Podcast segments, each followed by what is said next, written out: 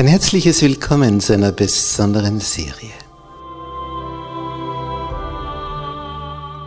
Erfüllte Sehnsucht.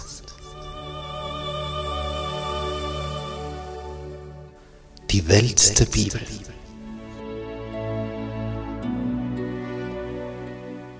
Der große Kampf zwischen Licht und Finsternis.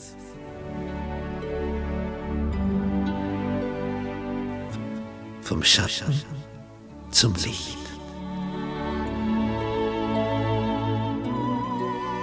Wir begeben uns auf eine spannende Zeitreise durch die letzten zwei Jahrtausende. Von der Auferstehung Jesu bis zu seiner Wiederkunft. Was da war, was da ist, was da sein wird. Wir betrachten die Geschichte mit neuen Augen. Wir lüften den Vorhang was sich hinter den Kulissen abgespielt hat, wer diese Spieler hinter den Kulissen waren, die Mächtigen, was ihr Beweggrund war, ihre Motivation, warum es zu diesem und jenem Ereignis kam, wie die große Reformation vor 500 Jahren. Und was die weltweit bewegt hat und was wir dadurch für die Zukunft zu erwarten haben. Es wird un unglaublich spannend. Bist du mit dabei?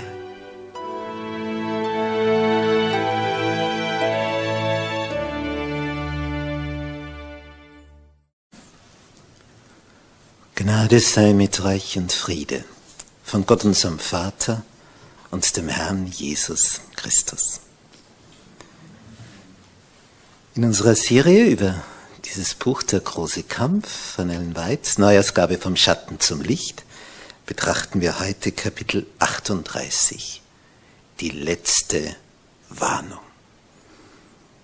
Und dazu begrüßen wir auch die Zuschauer und Zuhörer im Internet. Es wird also jetzt immer spannender in diesem Buch, weil wir uns in die Zukunft bewegen.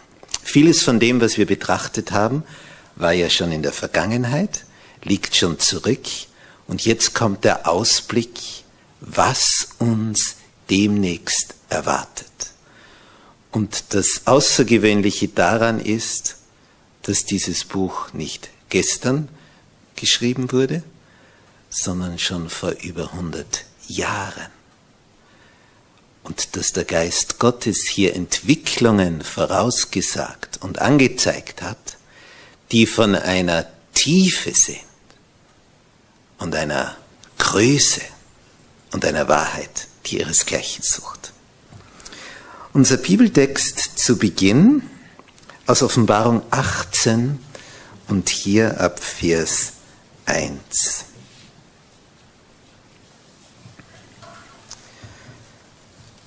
Danach sah ich einen anderen Engel herniederfahren vom Himmel, der hatte große Macht und die Erde wurde erleuchtet von seinem Glanz.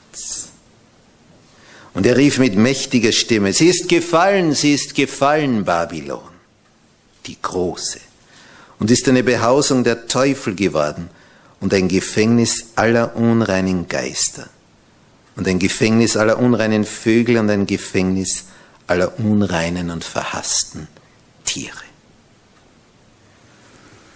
Denn von dem Zorneswein ihrer Hurerei haben alle Völker getrunken und die Könige auf Erden haben mit ihr Hurerei getrieben. Und die Kaufleute auf Erden sind reich geworden von ihrer großen Üppigkeit. Und nun der Vers 4. Und ich hörte eine andere Stimme vom Himmel, und die sprach, Geht hinaus aus ihr, mein Volk, auf dass ihr nicht teilhaftig werdet ihre Sünden und nichts empfangt von ihren Plagen. Soweit der Text aus dem Wort Gottes, Offenbarung 18, Vers 1 bis 4. Diese Ankündigung, Babylon ist gefallen, die kennen wir schon aus der dreifachen Engelsbotschaft von Offenbarung Kapitel 14. Es ist dort die zweite Botschaft. Sie wird hier wiederholt. Das ist also die zweite Botschaft wiederholt. und detaillierter. Denn hier werden gleichzeitig die Verderbnisse angeführt, die in Babylon hineingekommen sind. Die Offenbarung ist ja ein Buch mit verschlüsselten Begriffen. Da sind Tiere angeführt, Vögel, Unreine. Das ist also ein Bild. Babylon bedeutet ja Verwirrung, etwas, was durcheinander gekommen ist. Auch ein Bild für etwas, wo das Volk Gottes niedergehalten wurde durch Babylon in der Vergangenheit. Wir kennen ja die 70-jährige Gefangenschaft der Israeliten in Babylon. Aus der Zeit stammt ja im Besonderen das Buch Daniel, das auch sehr viel über die Zukunft sagt. Babylon steht hier in der Offenbarung für all die Kirchen, die Verwirrendes in ihre Lehren aufgenommen haben, was sich nicht mehr deckt mit dem Worte Gottes, weil so Lehrpunkte sich von dem ursprünglichen entfernt haben. Es ist nicht mehr deckungsgleich. Das Interessante ist nun, dass in diesem Babylon, in diesen Kirchen, die veränderte unbiblische Lehren predigen, dass da drinnen Gottes Volk ist. Warum wissen wir das? Denn es steht ja in Vers 4, geht hinaus aus Babylon, mein Volk. Der Text ist auch insofern von Bedeutung,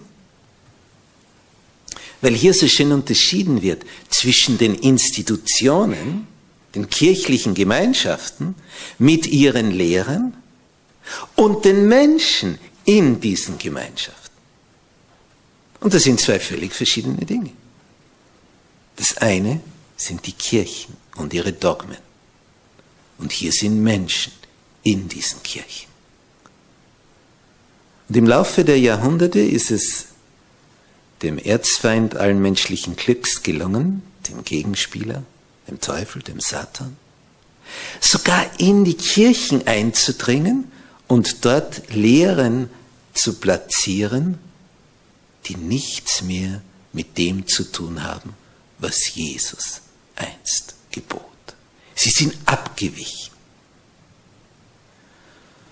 Und das ist natürlich das Feinste für unseren Feind, wenn er die Leute auf der Kirchenbank hat.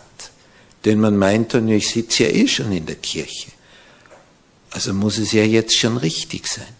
Ja, wenn du in der Kirche sitzt, die das verkündet, was in der Schrift steht.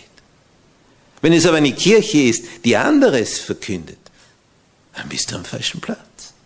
Dann wirst du verwirrt. Dann ist dort ein babylonischer Geist. Und da wir in der Offenbarung erfahren, dass mit Babylon abgerechnet wird von göttlicher Seite her, sagt jetzt hier der Herr in Vers 4, geht hinaus aus ihr, aus Babylon, mein Volk. Der Herr sieht die Menschen, die hier verblendet, verführt sind, die in vielen Kirchen sitzen, wo nicht mehr die Botschaft der Bibel gepredigt wird, sondern menschliches, irdisches, verfälschtes. Und das bringt Verwirrung. Und der Herr möchte, dass diese Menschen rauskommen aus den Kirchen, die nicht mehr das Wort Gottes verkündigen, damit sie nicht, wenn diese Kirchen gerichtet werden, mit ihnen vernichtet werden. Geht hinaus aus ihr, mein Volk, dass ihr nicht teilhabt an ihren Sünden und nichts empfangt von ihren Plagen. Ein normales Kirchenglied in irgendeiner Kirche wird dort seinen ruhigen Platz haben und finden, solange es nicht anfängt, selber in der Schrift zu lesen und nachzufragen und nachzubohren. Und wenn jetzt so jemand fragt, ja, aber da steht ja so und so und so. Zum Beispiel, du sollst dir kein Bildnis machen, dich davor nicht niederknien, das nicht, nicht anbeten. Wenn man dann sagt, ja, warum stehen dann in unserer Kirche so viele Statuen herum und dort ein Altar und da ein Altar und die Leute beugen sich davor, dann wird's problematisch. Dann wird man den starken Arm dieser Institution zu spüren bekommen. Immer wieder ist es so gewesen in der Geschichte, dass Menschen, die angefangen haben, das Wort Gottes zu lesen, gemerkt haben, das, was in der Bibel steht und was so manche Kirche verkündet, das ist ja nicht mehr in Harmonie. Und das Ziel, das unser Schöpfer mit uns hat, zurück zum Ursprung, zurück zu seinem Wort, zurück zur Quelle, dort, wo das Wasser noch klar ist. Denn wie bei einem Stromsystem, bei einem Flusssystem, da ist ein Zulauf und da kommt ein Flüsschen dazu und dort ein Bächlein und immer mehr und mehr und der Strom wird immer breiter und immer breiter und je nachdem, wie viele Verunreinigungen hineinkommen, entsprechend schaut dann das Wasser aus. Und so sind viele große Kirchen zu einem breiten Strom geworden, wo viele Verunreinigungen, Verfälschungen des Wortes Gottes hineingeflossen sind, bis es eine dunkle Brühe geworden ist.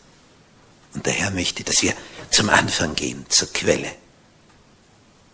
Nicht, wenn man den Fluss, unsere Donau in Europa betrachtet und man geht zur Quelle im Schwarzwald, wo es dort rein sprudelnd herauskommt und man betrachtet sie bei einer Großstadt wie in Wien oder Budapest. Wie sieht dort dann so ein Fluss aus, wenn so eine große Stadt daneben ist? Was da alles hineinfließt? An Schmutz, an Verunreinigungen. Zurück zur Quelle. Das ist Gottes Botschaft. Nun, die letzte Warnung. Das ist also die letzte Botschaft, die allerletzte, die an eine Menschheit geht, kommt heraus aus diesen Kirchen, die nicht mehr das ursprüngliche lehren, denn die sind dem Untergang geweiht. Damit ihr nicht mit diesen mit hinunterschlittert in den Abgrund. Kommt rechtzeitig raus.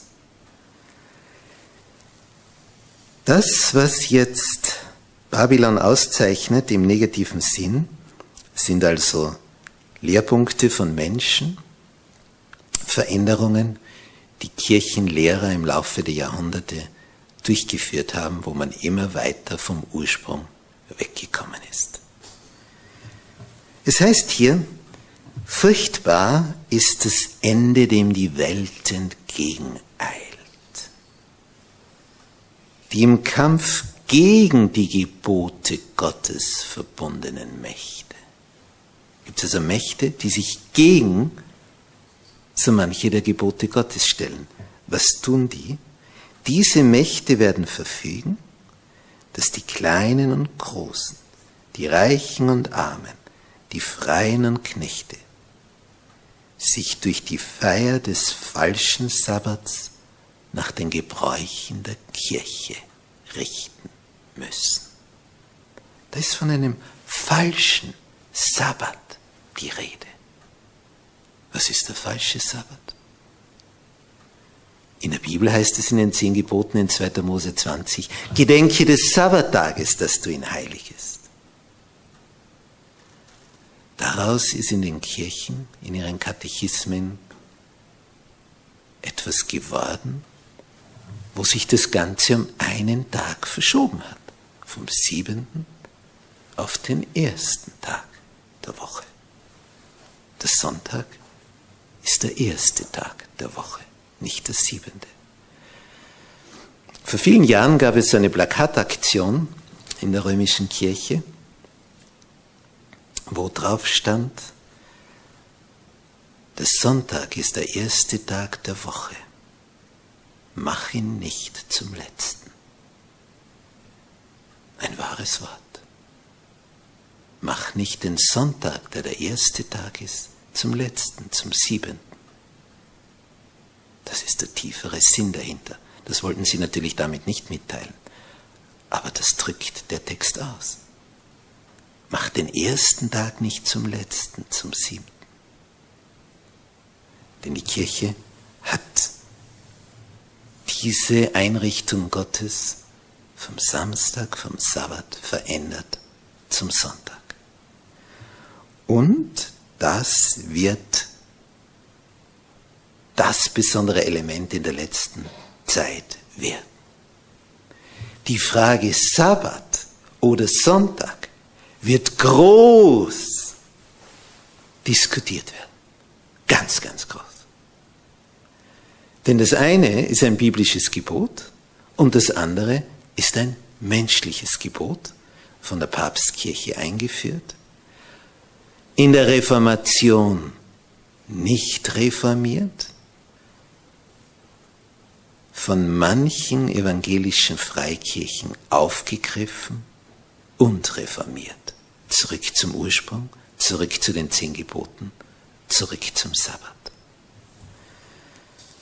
Nun war es immer so in der Geschichte der Menschheit, wann immer jemand aufgetreten ist und gesagt hat, ja, aber schaut, Freunde, in der Bibel steht es ja so und so und wir machen es ja so und so. Wir müssen das ja wieder reformieren. Wir müssen ja wieder zurück zum Ursprung, zurück zur Quelle. Wir sind hier nicht mehr göttlich unterwegs. Dann war das normale an Reaktion der Kirchenoberen, du bist still. Und wenn du keine Ruhe gibst, dann weg mit dir. Wir erleben also selten, praktisch nie, dass dann die Kirchenoberen sich bedanken und sagen, na sind wir froh, dass du das entdeckt hast. Dann wollen wir also mit Freuden hier reformieren. Das wird man vergeblich suchen. Die, die sich etabliert haben, die rühren sich keinen Millimeter. Und jede neue Wahrheit hat sich durch Blut und Tränen hindurch ihren Weg gebahnt. Nicht ein Martin Luther war ja meilenweit davon entfernt, eine neue Kirche zu gründen. Er wollte die römische reformieren. Er wollte sie zurückführen zum Evangelium, dass sie die römischen Elemente beseitigt. Und die römische Kirche wollte nicht die römischen Elemente beseitigen, sondern hat Luther beseitigt woraus dann eine neue, eine evangelische Kirche entstand, dem Evangelium gemäß. Und als man sie dann zwingen wollte, zum Alten zurückzukehren, haben sie dagegen protestiert. Denn sie hatten ja das Reine, das Wahre gefunden. Darum nennt man sie seit der Zeit die Protestanten, weil sie protestiert haben. Und diese reformatorische Bewegung ist seitdem um die Welt gegangen. Aus der evangelischen Kirche heraus kamen wieder Leute, die noch weiter gelesen haben. Es entstanden evangelische Freikirchen, die gemerkt haben, ja Moment, das mit der Säuglingstaufe, das ist ja auch was Menschliches, auch was Babylonisches.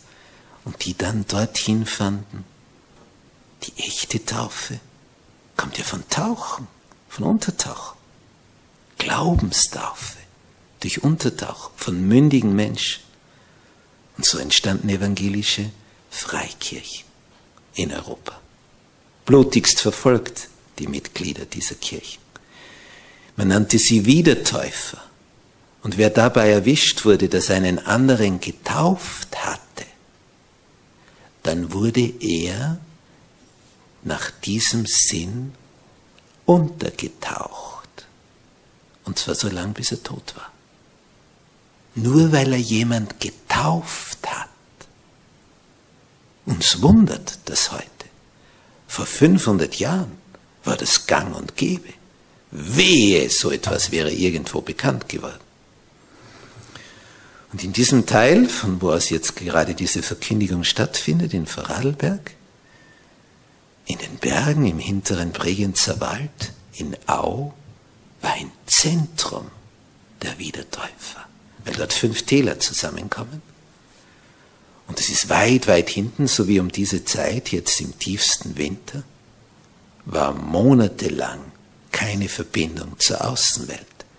Das heißt, man hatte in diesem hinteren Bregenzer Wald im Winter für Monate hindurch Ruhe, Frieden. Da kamen keine Verfolger hinein. Und im Sommer, wenn die nachkamen, wenn sie von dieser Seite kamen oder von jenem Tal, konnte man blitzschnell über den nächsten Pass ins nächste Tal hinüber und sich aus dem Staube machen und war plötzlich ganz woanders. Es war eine Hochburg der Wiedertäufer. Au im Bregenzer Wald, in Vorarlberg, in Österreich. Und heute gibt es dort Menschen, die durch Untertauchen getauft worden sind und die nach dem urbiblischen Prinzip den Sabbat feiern, den Samstag, die zurück zur Quelle gegangen sind, so wie es vor 2000 Jahren unter den ersten Christen üblich war. Sie sind noch da, die ursprünglichen. Sie waren nicht zu vernichten. Denn Gott hat immer dafür gesorgt, dass diese Linie, diese Kette nie abgerissen ist.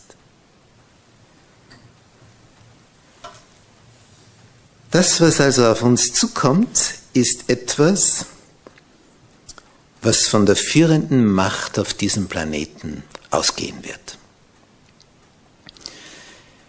Der Staat, der mit Abstand der wirtschaftlich mächtigste ist, der Staat, der alle anderen Staaten in einem gewissen Sinne kontrolliert, aber vor über 100 Jahren noch ein armseliger Staat war. Ein Staat, der durch Bürgerkrieg sich selber fast getötet hat. Ein Staat, wo man erst die Indianer besiegen musste.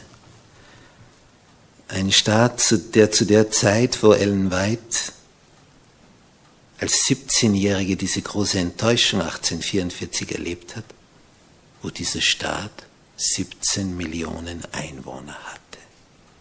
Das ist nichts. Heute sind es 300 Millionen, darüber schon und eine Wirtschaftsmacht ohne Gleichen. Damals schon hat dann Gott seiner Botin mitgeteilt, das wird die künftige Supermacht. Und in, von diesem Staat wird eine Bewegung ausgehen, die um die ganze Welt geht. Die bestimmen, was geschehen wird.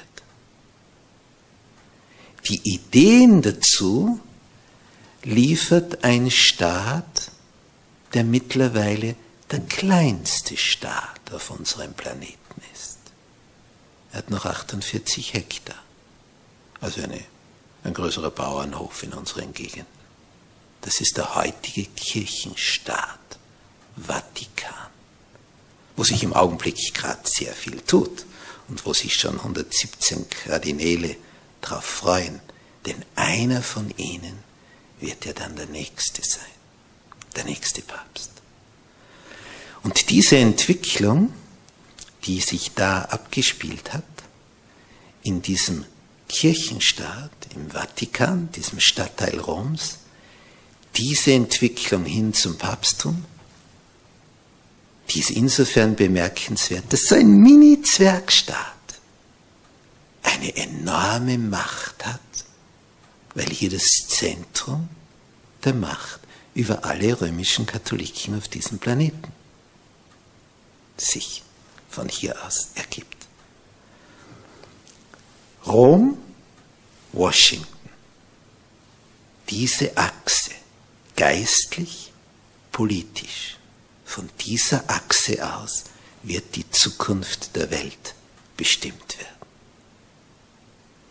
Was in Rom geschieht, und in Washington, D.C., District of Columbia, der Hauptstadt der USA, von diesen zwei Staaten, Städten aus, wird alles auf diesem Planeten in Zukunft in die Richtung gehen, wie es hier vorausgesagt ist. Rom liefert die Idee, Washington setzt sie um. Und das Unwahrscheinliche, nach USA sind vor Jahrhunderten alle die ausgewandert, die hier von der römischen Kirche verfolgt worden sind und haben dort Zuflucht gefunden. Ein freier Staat, sich eine freie demokratische Verfassung gegeben, Religions- und Gewissensfreiheit in die Verfassung aufgenommen, als ersten Staat auf diesem Planeten. Und genau von dort wird eine Bewegung am Ende die Welt umspannen, wo genau diese Religions- und Gewissensfreiheit in den Staub getreten wird. Weil etwas geschehen wird, was man zu der Zeit, wo dieses Buch herauskam, vor über 100 Jahren, noch meilenweit von diesen Gedanken entfernt war. Und als das die ersten Leute gelesen haben, was? In USA wird man die Glaubens- und Gewissensfreiheit verachten? Und der Staat wird Gesetze verabschieden und die Menschen religiös zwingen in eine bestimmte Richtung, was Rom vorgibt, ja seid ihr ganz verrückt. Und jetzt stehen wir knapp vor der Erfüllung dieser Voraussagen. Auf den I-Punkt wird sich alles erfüllen. Auf den I-Punkt. Weil es Gott war, der diese Infos gegeben hat. Jetzt ist es gar nicht mehr so schwer, das nachzuvollziehen. Vor 100 Jahren hat man es belächelt. Jetzt wartet man nur noch atemlos, bis sich alles erfüllt von dem, was da steht. Es werden also in den USA Gesetze beschlossen werden, aufgrund der Katastrophen, die hereinbrechen. Die Naturkatastrophen werden sich mehren, gewaltig mehren. Und wir sind immer hilfloser. Nicht wie gerade jetzt. Ich habe mir schon oft gedacht, wie das wohl sein wird, wenn so ein Meteorit, der da aus dem Weltall kommt, so dick ist und so groß ist, dass er nicht verglüht, bis er aufschlägt, weil er zu dick war. Nicht, wenn der so groß ist wie ein Fußballfeld, so ein Felsbrocken, wenn sich der bei uns nähert. Wenn er kleiner ist, verglüht er, bis er aufkommt auf der Erde, aufschlägt, gibt's ihn gar nicht mehr. Das ist schon vorher seine Bestandteile aufgelöst. Ist aber zu dick, dann knallt er auch hier auf die Erdoberfläche. Und wir haben so manche Einschlagstellen. Da bilden sich Krater Kilometer groß im Durchmesser.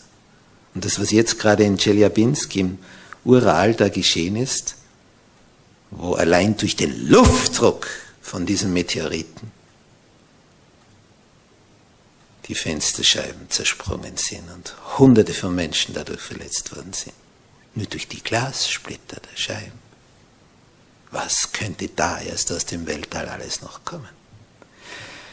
Es werden also in den USA und auf dem ganzen Planeten die Naturkatastrophen zunehmen. Und dann liefert Rom folgende Idee. Liebe Freunde, das ist deswegen, wir haben den Ruhetag des Herrn nicht mehr entsprechend geehrt, gefeiert. Es ist notwendig, dass wir den Tag des Herrn, so wie sie ihn nennen, den Sonntag, den Sonnentag, aus der heidnischen Anbetung der Sonne heraus entstanden, dass wir diesen Tag entsprechend ehren, damit Gott uns gnädig ist und diese Naturkatastrophen wieder abnehmen. Und dieses Sonntagsgesetz, das da in den USA entstehen wird, wird Nachahmer finden auf dem ganzen Planeten. Wird die ganze christliche Welt erfassen. Jetzt ist man ja gerade dabei, ein Abkommen, ein Handelsabkommen, Wirtschaftsabkommen zu schließen zwischen USA und EU. Es wird sich das, was hier angekündigt ist, immer mehr verwirklichen. Die USA schließen die Staaten zusammen unter ihrer Führung und Rom schließt die Mitglieder der christlichen Kirchen zusammen unter seiner Führung. Wir haben also eine politische Einigung unter den USA und eine kirchenpolitische Einigung unter Rom. Und die Achse Rom, USA, die miteinander bestimmen das Geschehen auf diesem Planeten. Wenn da aber jetzt jemand auftritt, so wie das im Mittelalter geschehen ist und sagt, wir müssen ja nicht den Sonntag ehren, das ist ja römisch. Sie müssen ja den Sabbat heiligen, das ist biblisch. Dann wird sich was tun. Dann wird das die große Diskussion. Und dann werden viele dieses Kapitel lesen, wenn man dann merkt, was und das ist schon vor über 100 Jahren geschrieben worden. Und jetzt passiert's. Und die Botschaft wird eine Wirkung haben, die sie vorher so gar nie haben konnte. Weil die Ergebnisse, die Ereignisse, die Wirklichkeit noch nicht so waren. Aber jetzt kommen sie da.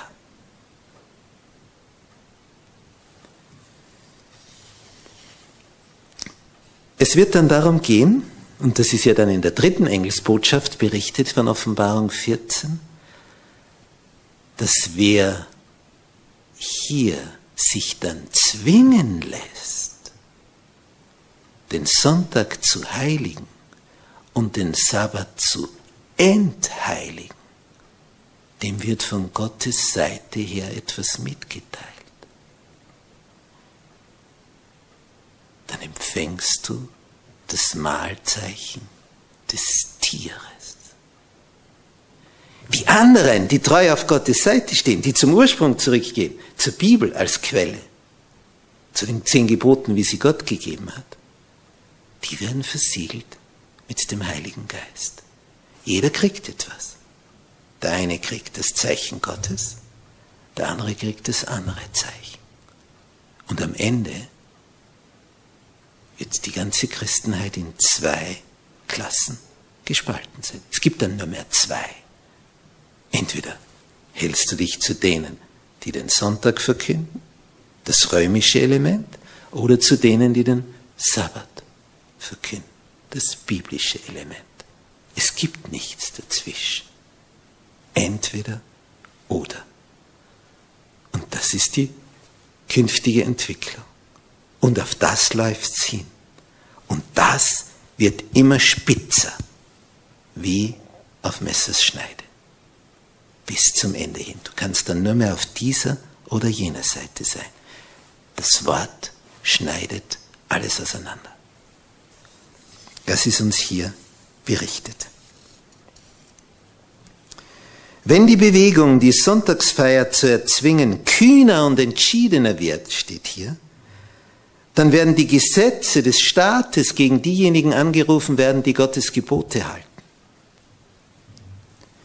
Man wird die Sabbathalter mit Geldstrafen bedrohen, mit Gefängnis bedrohen und schließlich mit dem Tod bedrohen, weil die Naturkatastrophen ständig zunehmen.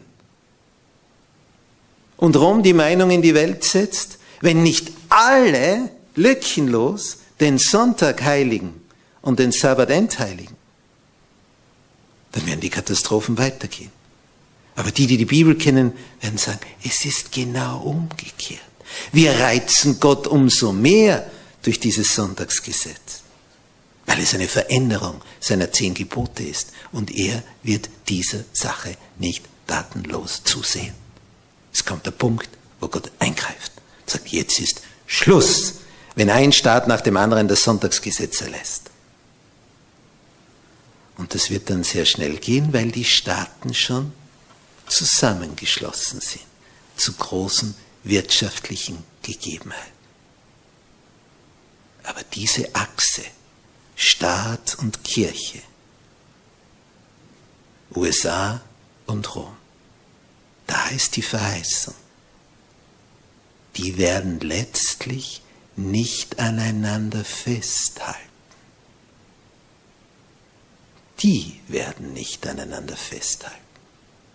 Die Staaten werden sich politisch immer mehr zusammentun. Ein immer größeres Gebilde wird sich da aufbauen. Die Kirchen, Konfessionen werden sich immer mehr zusammenschließen. Ein riesiges Gebilde wird sich aufbauen. Und dann Staat und Kirche. Aber dennoch, am Ende bricht auch das auseinander. Wenn dann nämlich offenbar wird, dass das eine Sackgasse war. Darüber später noch mehr. Von Satan verblendet werden die Eltern das gläubige Kind hart und streng behandeln.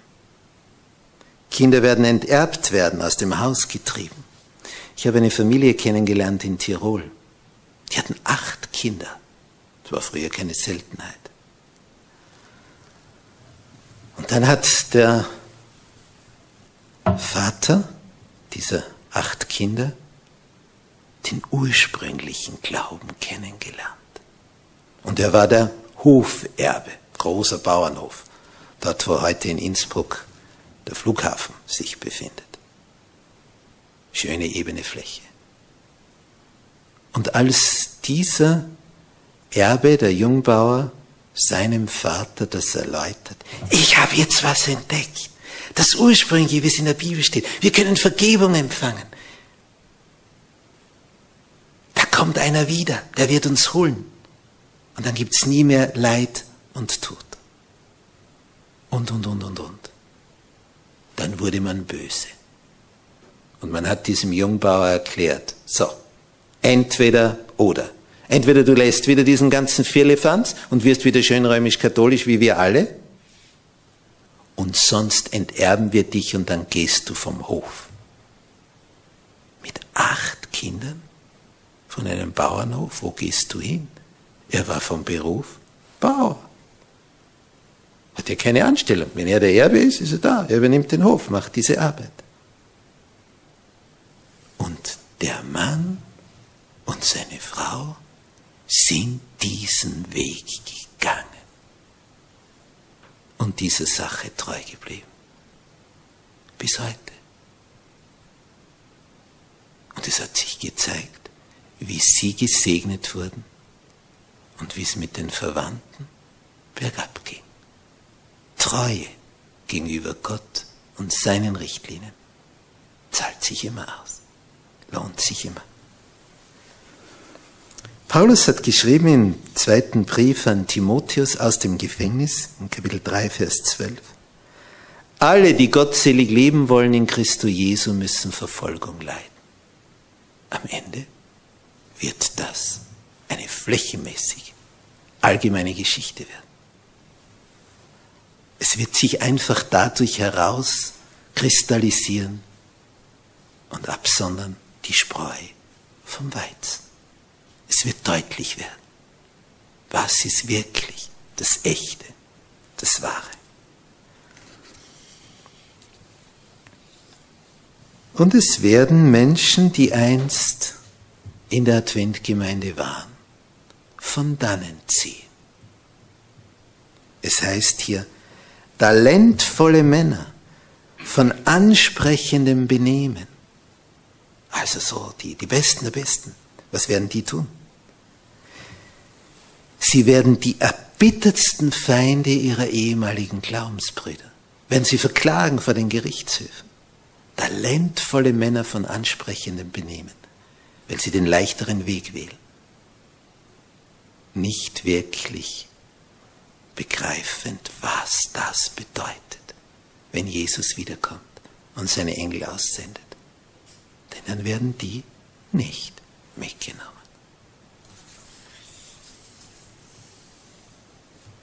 Die Prüfungen, die da am Ende auf uns als die, die an Jesus festhalten wollen, zukommen werden, solche Prüfungen haben Glaubensgestalten der Vergangenheit auch erlebt. Ein Wycliffe, ein Hoss, ein Luther, ein Tyndale, ein Baxter, ein Wesley, wie sie hier angeführt werden.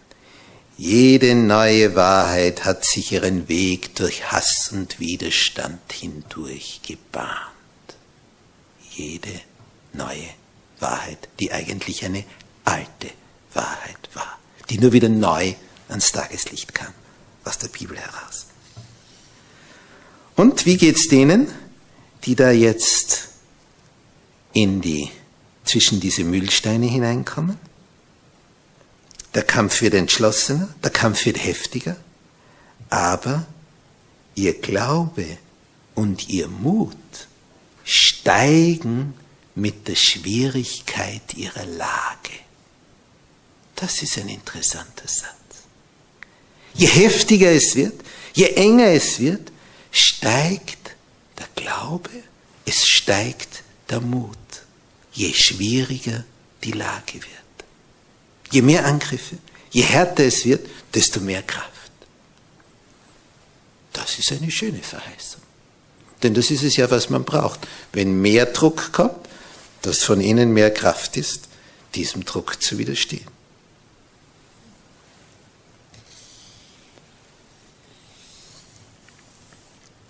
Wir haben die Verheißung vom Spätregen. In, Im Buch Hosea, diesem Propheten des Alten Testaments, heißt es Kapitel 6, Vers 3, dann werden wir Acht drauf haben und fleißig sein, dass wir den Herrn erkennen. Denn er wird hervorbrechen wie die schöne Morgenröte und wird zu uns kommen wie ein Regen, wie ein Spätregen, der das Land feuchtet. Ein weiterer Text aus dem Propheten Joel, Kapitel 2, Vers 23. Und ihr, Kinder Zions, freut euch und seid fröhlich im Herrn eurem Gott, der euch Lehrer zur Gerechtigkeit gibt und euch herabsendet Frühregen und Spätregen. Wer den Frühregen nicht bekommen hat, wird auch den Spätregen nicht erfahren. Der Frühregen ist die Umkehr die Hinwendung zu dem, der uns geschaffen hat.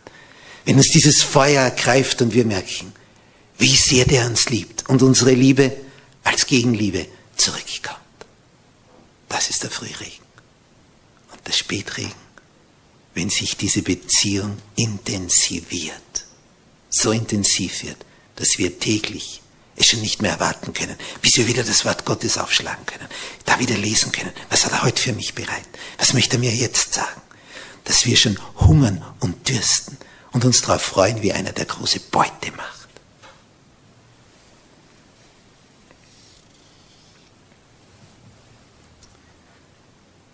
Tja, und das, was da geschehen wird, wird für die, die es begriffen haben, diese Wahrheit wird für sie köstlicher sein als alles andere. Und ungeachtet der gegen die Wahrheit verbündeten Kräfte stellt sich eine große Schar auf die Seite des Herrn. Denn viele werden durch die Sonntagsgesetzgebung das erste Mal in ihrem Leben überhaupt auf den Sabbat aufmerksam werden. Das Thema Sabbat-Sonntag ist ja für die meisten jetzt noch meilenweit weg. Aber durch die Naturkatastrophen, durch das Sonntagsgesetz wird es das Thema. Und dann, dann werden Menschen anfangen zu suchen in dem Wort und sich wundern, was da drinnen steht. Die einen gehen, die anderen kommen. Sichtung nennt das das Wort Gottes. Es wird gesichtet, wer wirklich den Heiland lieb hat.